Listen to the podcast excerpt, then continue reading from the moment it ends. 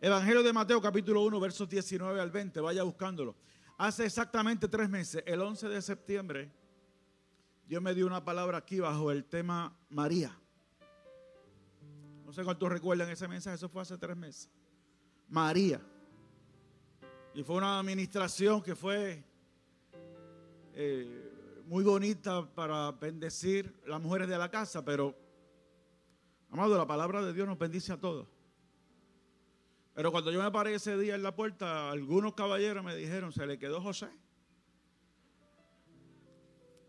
Y yo le dije, pues oren a Dios. Cuando Dios me dé ese mensaje, pues llegó la mañana para eso. El tema de esta mañana es José. Mateo 1, 19 al 20, si usted lo tiene, dígame. José, su marido, como era justo y no quería infamarla, quiso dejarla secretamente. Y pensando él en esto, he aquí un ángel del Señor le apareció en sueños y le dijo, José, hijo de David, no temas recibir a María tu mujer, porque lo que en ella es engendrado del Espíritu Santo es. José, hijo de David, no temas. José, hijo de David, no temas. El tema es José, si usted quiere darle un subtema, otro tema sería sacerdotes de la casa. Sacerdotes de la casa. Sacerdote del hogar. Levante su mano al cielo. Padre, que tu palabra ministra nuestras vidas. A la de todos. A los de hombres y mujeres. A los jóvenes, a los niños a todos los que estamos aquí presentes y, los que están al alcance de nuestra voz. Tu gracia, tu favor, tu bendición nos cubra. Que tu Espíritu Santo se mueva libremente. Tengamos una administración poderosa de parte del Consolador. Señor, que tú te muevas en el interior de mis hermanos, en el interior de mis hermanas Señor, que tú nos conmueva y que tú prepares cada corazón para que de verdad recibamos tu palabra. En el nombre poderoso de Jesús. Amén, amén, amén. Puede sentarse, amado. Con la palabra de Dios usted tiene dos opciones, amado. Usted puede recibirla usted puede rechazarla. Usted puede atenderla, usted puede ignorarla. Dios es todo un caballero en ese sentido. Nos da el privilegio de su palabra, nos da el privilegio del anuncio, nos da el privilegio de la exhortación y nos corresponde a nosotros recibirlo o rechazarlo. Un sacerdote es un ministro especialmente designado para el culto oficiando ante el altar y ejecutor de ciertos ritos en nombre de la comunidad, siendo mediadores entre el hombre y la divinidad. Los patriarcas de Israel asumieron estas funciones para sus familias, como se observa en los casos de Noé, Abraham, Isaac, Jacob, Job. Todos ellos tuvieron un trato especial con Dios y su principal sacerdocio fue su hogar fue su casa.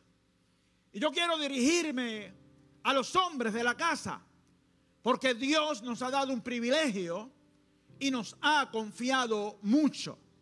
Es innegable, amado, es irrefutable bíblicamente sostener otra cosa que no sea que el Señor le otorgó al hombre el sacerdocio del hogar. El mundo yo sé que está en desacuerdo con eso.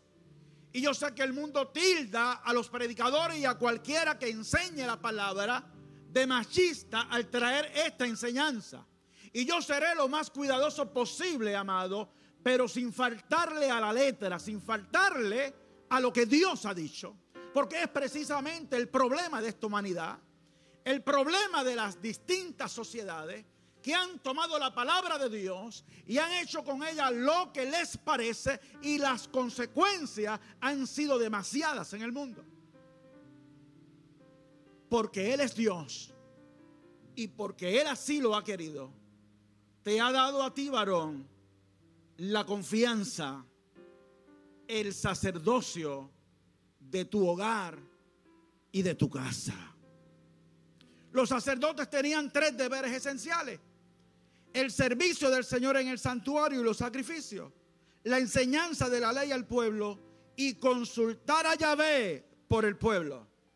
El sacerdote por su consagración a Dios era tenido como persona muy santa. El sacerdote por su consagración a Dios era tenido por persona muy santa. Amados hermanos, merecedora de respeto, incluso de reverencia. El Señor nos confía un sacerdocio de alto precio. Y ahora voy a leer unos versos que confío en no recibir manzanazos ni limonazos, ni que nadie me, me caiga arriba por la palabra que me voy a atrever a leer. Pero oré demasiado para leerla. La voy a leer con un cuidado terrible. Tú eres mi escudo, Señor. Tú eres mi escudo. El Señor nos confía un sacerdocio de alto precio. Efesios capítulo 5, versos 22 al 24. Aquí voy. Ayúdame Jehová. Las casadas estén sujetas a sus propios maridos como al Señor, porque el marido es cabeza de la mujer, así como Cristo es cabeza de la iglesia, la cual es su cuerpo y Él es su Salvador.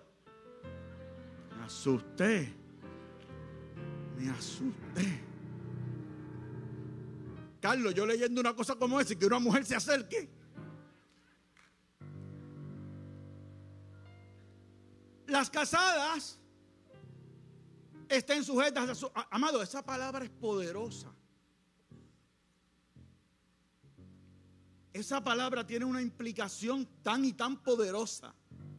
Y el mundo ha querido reducirla al debate sin sentido, estéril y hasta... Ay, Señor, por poco digo algo que no debía. A ese debate sin sentido que hay en el mundo de quién manda más y quién manda menos. Y todo se reduce a esa tontería, a esa bobada, que nos perdemos la esencia de lo que aquí está escrito para bendecirnos. Para bendecirlo a usted y a mí. Para bendecir a la mujer de la casa para bendecir al hogar, para bendecir a las familias. Y una familia bendecida y fortalecida van a redundar en una sociedad fuerte y bendecida. El Señor le entrega el sacerdocio y nos dice, ustedes son cabeza, como Cristo es cabeza de la iglesia la cual es su cuerpo y Él es su Salvador. Entonces Pablo, Pablo lo que hace es explicar en qué consiste ese sacerdocio. Atención varón y atención mujer. Porque aquí está lo que realmente significa ese sacerdocio. Y acusan a Pablo de machista sin ver la letra, sin ver el verso, sin ver la explicación que él da. De los versos 25 al 33, por favor, escúchelo bien. Maridos, amad a vuestras mujeres, así como Cristo amó a la iglesia y se entregó a sí mismo por ella. A ese nivel, a ese nivel, el Señor me está diciendo que tiene que ser mi amor por mi esposa. Que como Cristo fue capaz de entregarse por ella, así mismo los maridos la cabeza del hogar, estén dispuestos a amar a sus mujeres para santificarla, habiéndola purificado en el lavamiento del agua por la palabra, a fin de presentársela a sí mismo una iglesia gloriosa, que no tuviese mancha ni arruga ni cosa semejante, sino que fuese santa y sin mancha. Oiga esto, así también los maridos deben amar a sus mujeres como a sus mismos cuerpos. El que ama a su mujer, a sí mismo se ama. El que ama a su mujer, a sí mismo se ama. Porque nadie aborreció jamás a su propia carne, sino que la sustenta y la cuida, como también Cristo a la iglesia. ¿Está viendo lo que es el sacerdocio? Cristo amó tanto a la iglesia que fue capaz de subirse a un madero, porque no lo treparon, se subió él, se subió él. Y entregó su vida por la iglesia. Y ahora me entrega ese sacerdocio a mí. El sacerdocio es sacrificio, es amor, es cuidado, es defensa, es dirección. Por esto dejará el hombre a su padre y a su madre y se unirá a su mujer y los dos serán una sola carne. ¿Qué clase de amor? ¿Qué clase de amor? Va a dejar a padre y madre. Lo digo, Señor. Lo digo. Hay gente que se casa, hombres y mujeres, pero nunca dejan a padre y a madre. Se me zafó. Por esto dejará el hombre a su padre y a su madre, se unirá a su mujer y los dos serán una sola carne. Grande es este misterio, más yo digo esto respecto de Cristo y de la iglesia. Por lo demás, cada uno de vosotros ame también a su mujer como a sí mismo. Y la mujer respete a su marido. Y la mujer respete a su marido. ¿Qué hacemos, amado? ¿Le ponemos liquid paper? ¿Se atreve usted a arrancar esa página de la Biblia? ¿Hacerle un bollo y echarle al zafacón? El hombre debe amar a su mujer como a su mismo cuerpo. El hombre debe sustentarla, debe cuidarla, debe apoyarla. Y la parte que más me gusta del verso. Y la mujer respete. Respete a su marido. ¿Cómo te quedó el ojo? Dale un aplauso al Todopoderoso Dios.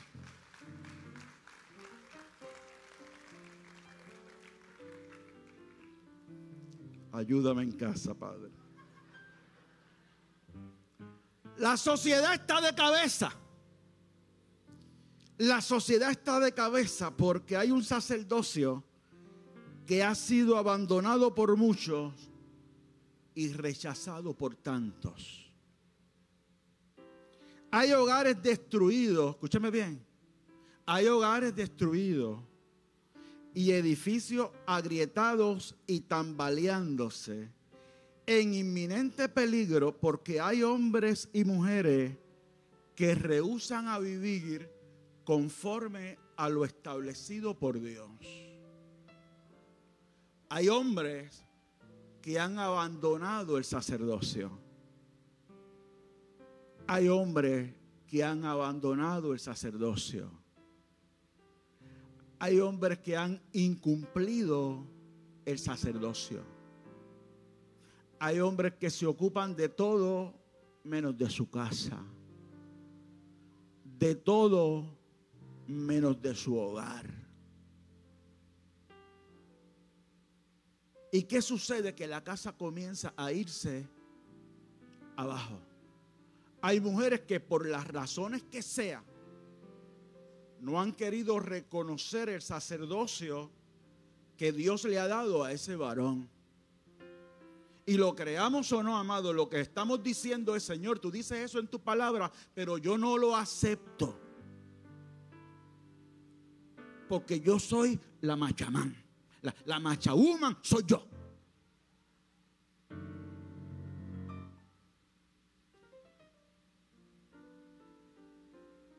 Yo espero sobrevivir a este mensaje. Yo confío sobrevivir y que la iglesia lo entienda. Y que los hombres y las mujeres lo entiendan. Hay hombres que han incumplido, que no han sido responsables con lo que Dios le ha dado. Y hay mujeres que se han plantado en el medio y no han permitido que ese hombre ejerza el sacerdocio. Y la casa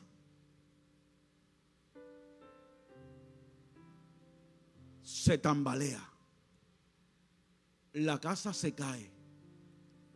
Pastor, su mensaje no está a tono con los tiempos. No, es que la Biblia no lo está. De acuerdo a lo que muchos piensan. Pero aquí hay una palabra poderosa que te va a bendecir si tan solo la recibe. Hay una palabra poderosa que va a bendecir tu casa si tan solo la recibe. Hay una palabra que va a bendecir mi hogar si tan solo la recibo.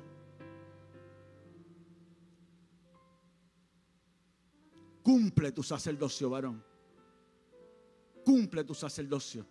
Yo fui a predicar un día y, y mi esposa me acompañó al día del pastor de un amigo. Y, le hicieron un culto bien bonito a ese pastor. Y, yo prediqué. Y le hicieron muchos regalos. Cuando él toma la parte al final, e, ese pastor de que estoy hablando era hijo de un pastor. Se crió en un hogar pastoral.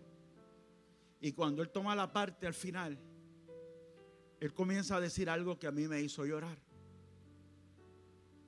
Y que, y que a los presentes nos hizo llorar. Porque él comenzó a dar las gracias por los que estaban allí con él. Agradeció a los amigos, me agradeció a mí, agradeció a todos los que estábamos.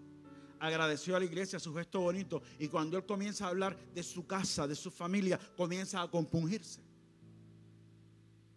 se le quebró la voz y comienza a hablar de, de su historia, de cuando él crecía.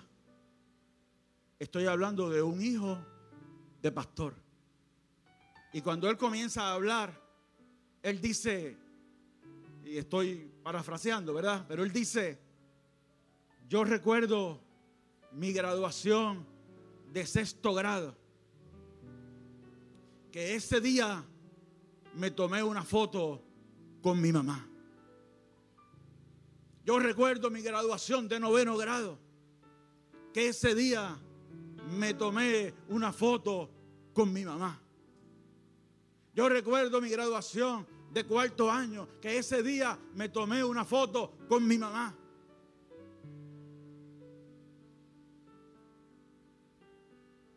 ¿Está cogiendo el mensaje? ¿Lo está tomando? Y él puso en pie a su mamá viejita. Y le dijo, y hoy me están haciendo el día del pastor y hoy está aquí conmigo mi mamá.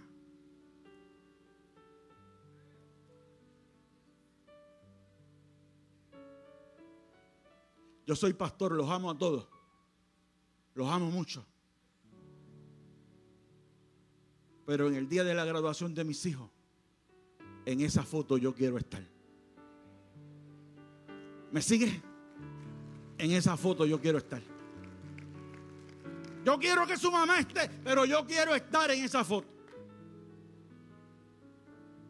Hay un sacerdocio a cumplir. Hay algo que va primero por encima de todo lo demás. Y es la casa. Es el hogar. Y Dios nos da a nosotros ese privilegio cuando le faltamos a ese deber, provocamos que la casa comience a tambalearse. El privilegio de ser padre no termina nunca, solo con la muerte. Solo con la muerte. Y aún en la muerte seguimos predicando porque mi padre ya no vive. Está en el cielo con Cristo. Pero sus enseñanzas, sus abrazos, su modelaje, su integridad, su prédica, viven aquí en mi corazón. Viven aquí en mi corazón. Me mantienen de pie Son muchas veces que me pregunto, ¿qué me estaría aconsejando papi en esta hora? Padre, no le faltes a tus hijos. Por nada ni por nadie. Por nada ni por nadie. Tú al frente. Al frente. Gloria a Dios por los sacerdotes de esta casa. Démosle un aplauso a todos esos varones. Encontré en José, encontré en José de Nazaret el ejemplo perfecto para desarrollar este tema. José de Nazaret es ese hombre de verdad que habla la sabiduría. Ustedes saben que hay una palabra en Proverbio que se cita mucho que dice mujer virtuosa, ¿quién la hallará? Pero amado, ¿sabe usted que hay una palabra también así referente a los hombres en Proverbios 20? Dice, honra es del hombre dejar la contienda, mas todo insensato se envolverá en ella. El perezoso no hará a causa del invierno, pedirá pues en la ciega y no hallará. Como aguas profundas el consejo en el corazón del hombre, mas el hombre entendido lo alcanzará. Escucha esto. Muchos hombres proclaman cada uno su propia bondad, pero hombre de verdad, ¿quién lo hallará?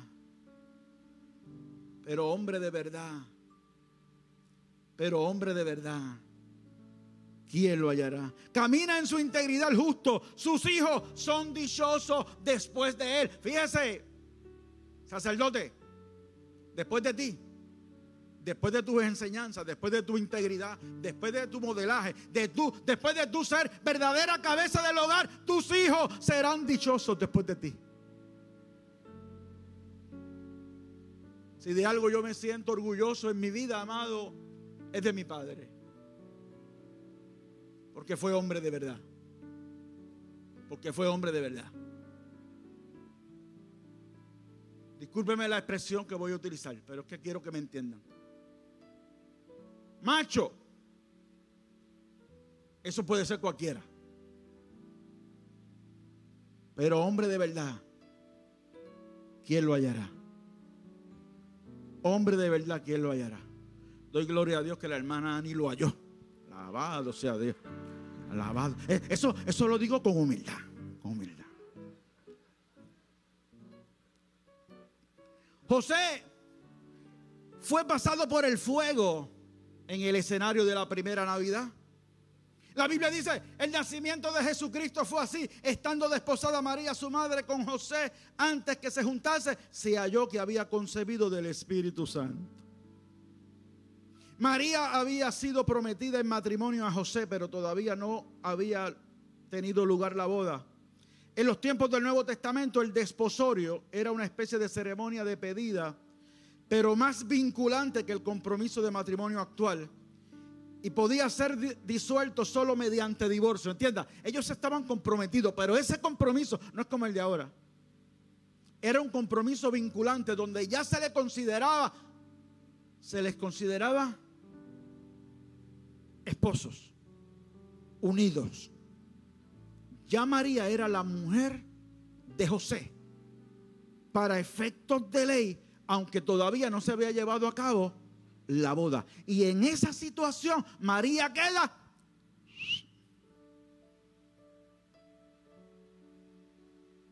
embarazada.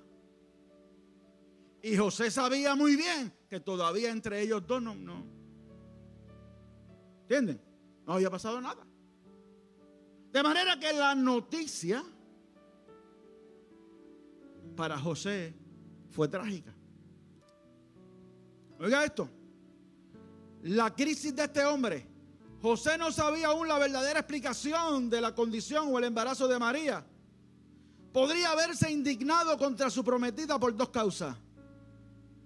Número uno, su evidente infidelidad. Segundo, aunque él era inocente, aunque era inocente, casi inevitablemente iba a ser acusado de complicidad le podían achacar a él ese embarazo antes de la boda. Y el castigo era la muerte para los que cometían esta falta. Así que había razones suficientes para José indignarse en contra de su mujer, en contra de María. Número uno, eh, me fuiste infiel, que tú haces embarazada. Y número dos, me estás metiendo en un problema muy serio a mí mismo. Amado, el problema era duro. Que uno de esos que andan por ahí se hubiese vuelto loco. Y aquí viene el primer aplauso que le quiero dar a José. Aquí viene. José, su marido, como era justo y no quería infamarla, quiso dejarla secretamente. Infamar es ofender la fama, el honor o la dignidad de una persona. José está pensando, ¿qué voy a hacer ante esta situación? Y lo que resuelve es, voy a provocar un divorcio lo más discretamente posible. La voy a dejar en forma secreta eso fue lo que él estaba resolviendo. Observe usted, observe usted que José no estaba obsesionado por María, José la amaba. Hay una diferencia bien grande entre estar obsesionado y amar. Porque el que está obsesionado la cogía por la greña. Y no solo eso, amado. Que vemos muchas veces hoy en casos así, tragedias tragedias. Ese hombre que se vuelve loco y resuelve lo peor. Los golpes. Y suena fuerte, pero hay que decirlo. Y algunos llegan hasta, hasta cometer un asesinato. ¿Pasa o no pasa? Eso lo hace el obsesionado. Pero José no estaba obsesionado por su mujer. José la amaba tanto y la amaba de verdad que estuvo dispuesto, amado, a soportar su dolor y aguantar su vergüenza. Y dijo, la voy a dejar libremente porque no quiero dañar su dignidad. ¿Qué clase de amor? Hombre de Dios ama a tu mujer como a ti mismo. Cuida de tu mujer. Tienes una responsabilidad sacerdotal con ella. Que Dios te va a demandar de eso. Cuídala. Ámala. Rechaza la obsesión y las barbaridades que este mundo ponen en la mente. Esa mujer que tengo a mi lado no es perfecta es la mujer que Dios me ha dado y mi deber es amarla por encima de cualquier circunstancia. José fue más allá del dolor, más allá de la humillación personal y el amor lo llevó a proteger a su mujer. A proteger a su mujer. Y estaba pensando él en esto, cómo la dejo en secreto. Aquí nada pasó. No me voy a levantar contra ti. No te voy a hacer amado. Hombre de verdad. Hombre de verdad. ¿Quién lo hallará? Varones de Dios. Tenemos que marcar la diferencia. Tenemos que marcar la diferencia. Eso que se oye por ahí de los hombres y que ha provocado mil cosas en las leyes por la irresponsabilidad de algunos no nos identifica a todos. Rechazo, rechazo, me rehuso a creer ese asunto de que todos los hombres son iguales. Mentira. Habemos hombres que tenemos temor de Dios. Que tememos el buen nombre de Dios. Que hemos conocido al Espíritu Santo. Que somos templo del Espíritu Santo. Y que amamos a nuestras mujeres como a nuestros mismos cuerpos. El que ama a su mujer a sí mismo se ama. José amó a María. Respétala. Cuídala. Valórala.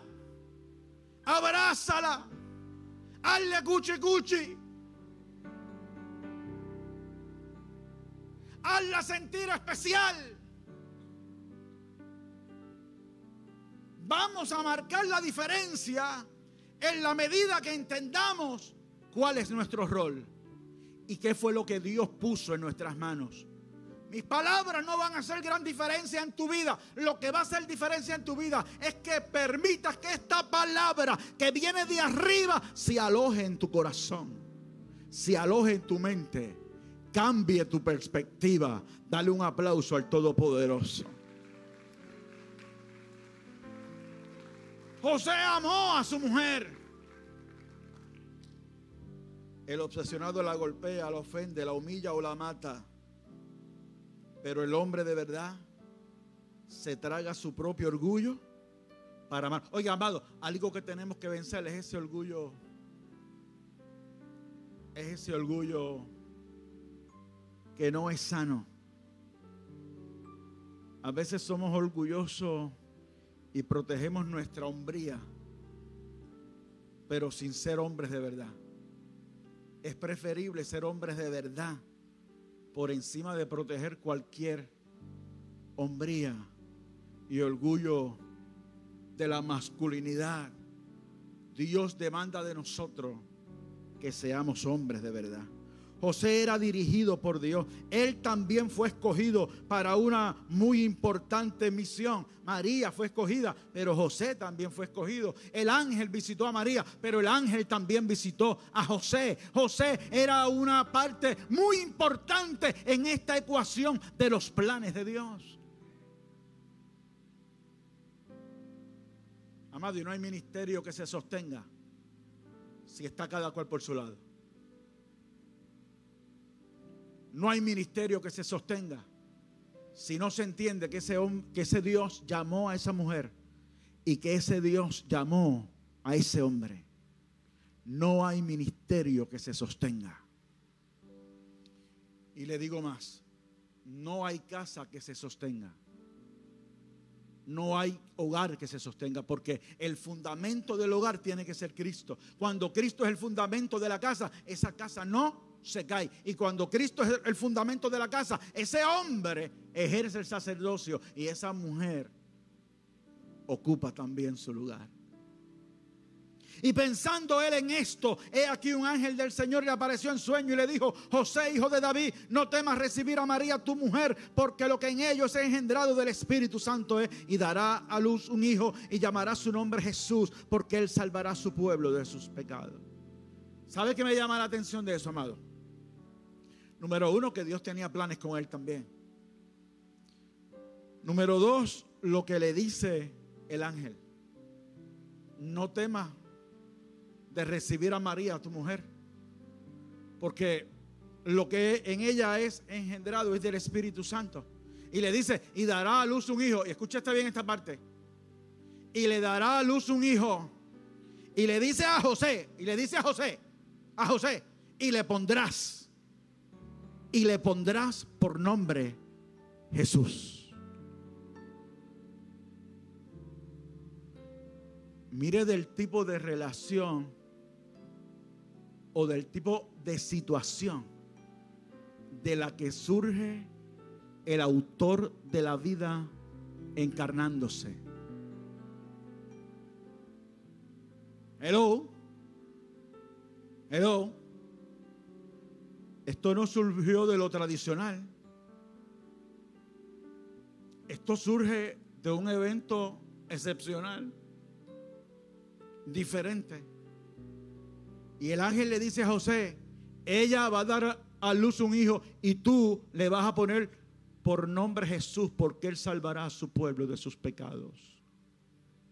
Y cuando yo leo que él le dice a José, tú le vas a poner por nombre Jesús, lo que estoy viendo en el entrelínea que le está diciendo, tú te vas a ocupar de él.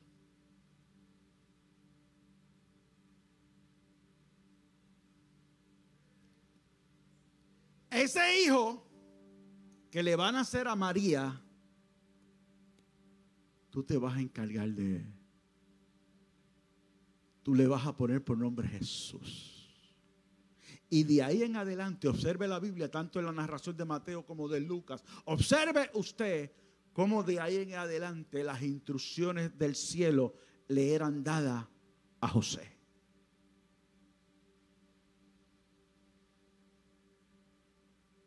Ella va a dar a luz un hijo y tú lo vas a atender. Gloria a Dios por esos hombres. Gloria a Dios por esos hombres que han asumido el rol de atender el hijo de ella y lo han hecho bien. Y le han puesto amor y han seguido la dirección del Todopoderoso. Débele un aplauso a esos hombres.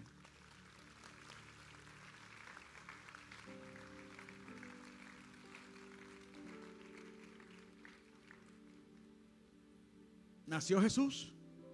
Ocurrió lo del mesón. José todo el tiempo con ella. ¿Lo vieron a ustedes? ¿Lo vieron ahorita ahí? ¿Lo vieron ahorita? ¿Lo vieron ahorita? José todo el tiempo con ella. Fue al mesón, trabajó con todos esos asuntos. José era un tipo religioso, eh, observaba la fiesta, participó. Eh, de hecho, van a Belén, eh, producto de un censo que se estaba realizando. Llegan hasta allí, allí nace Jesús. Pasó el tiempo, vinieron los magos, toda esa escena que usted conoce. Herodes se turbó con el nacimiento del niño, con el anuncio de los pastores, con el anuncio de los profetas. Y Herodes determina darle muerte a todos los niños de dos años o menos en todo el contorno de Israel. Y José estaba al frente de esa casa estaba con María, estaba con Jesús. Y se le revela a Dios en sueño y le dice, toma a tu mujer y toma al niño y vete a Egipto porque procuran matarlo. Te vas a Egipto y te quedas allá hasta que yo te diga.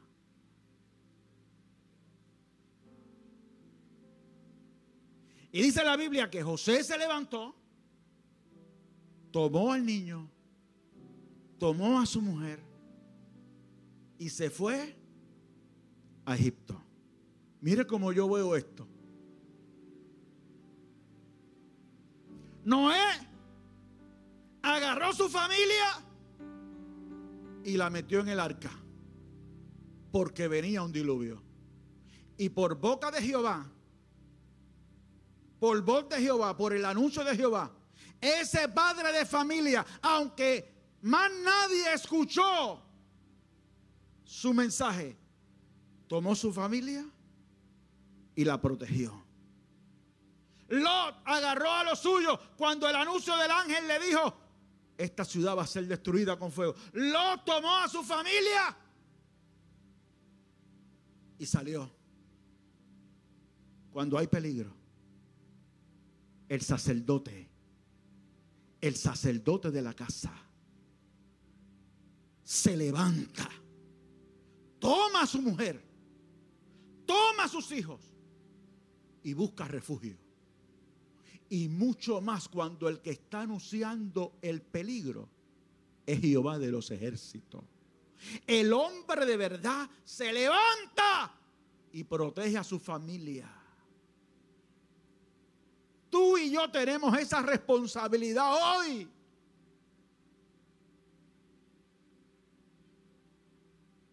¿Quiere que te diga algo que hacía mi papá todos los domingos por la mañana?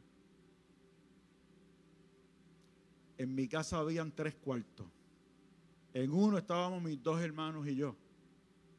En otro estaban mis cuatro hermanas. Y en otro estaba mi papá y mi mamá. Mi papá se levantaba los domingos temprano. Todos los domingos. Iba a las puertas. Toc, toc. Toc, toc. Toc, toc. El sacerdote. Toc, toc. Toc, toc. Toc, toc. Eso tiene un significado. Significaba, levántese al baño a lavarse la boca a todo el mundo, a la mesa a comer con flay, que nos vamos los nueve a la escuela bíblica.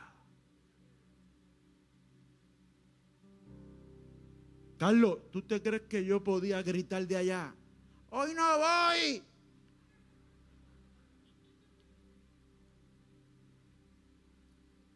¿Tú te crees que yo podía gritar? Estoy cansado. Voy a ver un muñequito. Tengo examen.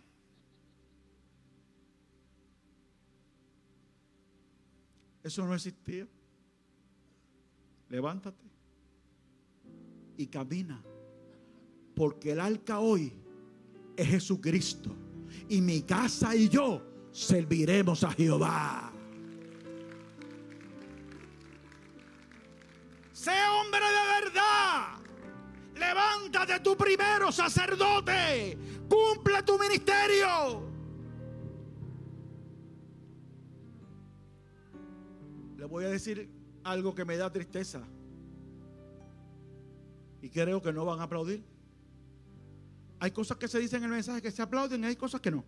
Pero todas hay que decirlo.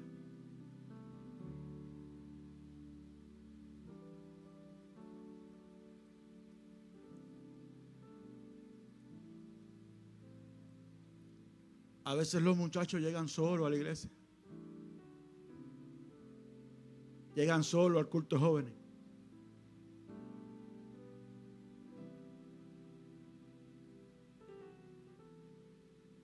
Levántate. Levántate. Levántate, sacerdote. Levántate. Tú al frente y tu familia atrás de ti. Vas a marcar una diferencia grande. Vas a marcar una diferencia. Se lo dije que no iban a aplaudir. Se lo dije. Se lo dije. Vas a marcar una diferencia grande si tú cumples tu ministerio. Vete tú al frente. Toma, toma de la mano a tu esposa. Me encanta, me encanta, me encanta ese matrimonio junto. Me encanta ese matrimonio junto.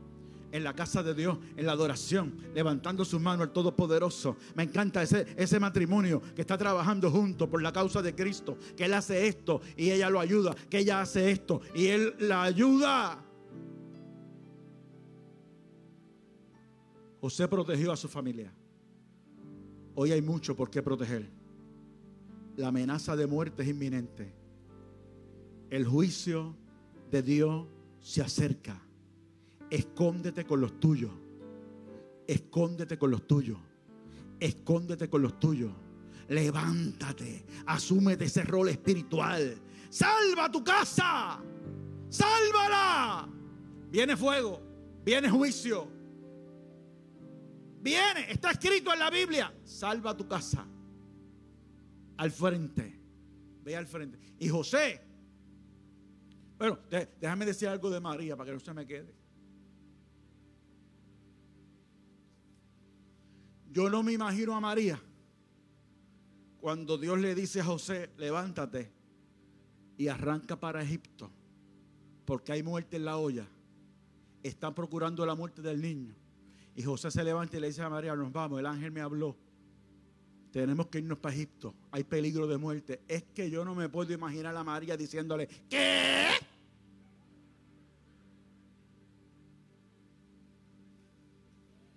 Y tampoco me la imagino poniéndose las manos aquí. ¿Qué tú me dices? A Egipto te vas tú solo si quieres. Es que no me la imagino. Es, que no me la imagino. Me imagino una María, bueno, imagínese, la sierva del Señor. La sierva del Señor, la escogida. Esa se levantó, se tomó de la mano de su marido y dijo, yo también me meto en el. Yo, mira, amado, es sentido común esa espiritualidad. E, e, es, tener la sensibilidad de escuchar la voz de Dios. José renunció a sus comodidades, se va a otra tierra y se mantuvo en esa incomodidad hasta que el ángel volvió a hablarle y le dijo, ya murieron los que procuraban su muerte, ahora vuelve a la tierra de Israel. José escondió su familia y después el Señor le dirigió a que tomara su misma familia y lo metiera en tierra de Israel. Termino diciendo, José puede marcar la diferencia. José puede marcar la diferencia. José y María pueden marcar la diferencia. Todos tenemos mucho que dar. Todos tenemos mucho que aprender. Todos tenemos que crecer. El que predica también, amado. El que está aquí al frente también.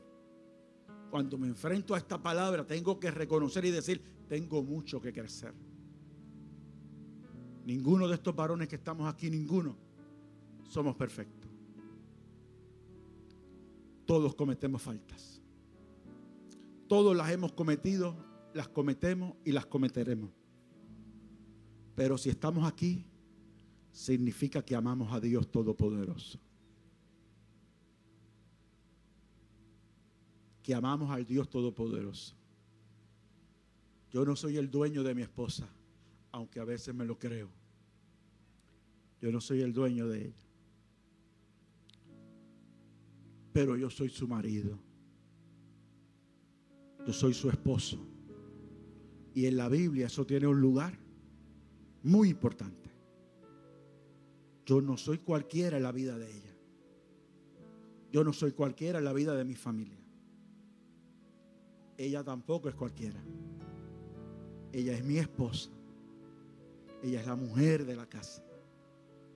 Si yo la amo a ella como es debido, ella me ama a mí como es debido. Nos respetamos como es debido. Yo respeto el rol que le corresponde a ella. Ella respeta el rol que me corresponde a mí.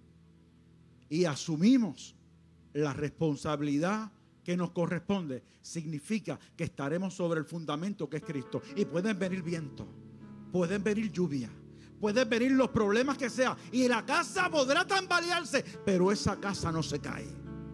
Esa casa no se cae porque está sobre la roca. Póngase en pie, mis amados hermanos.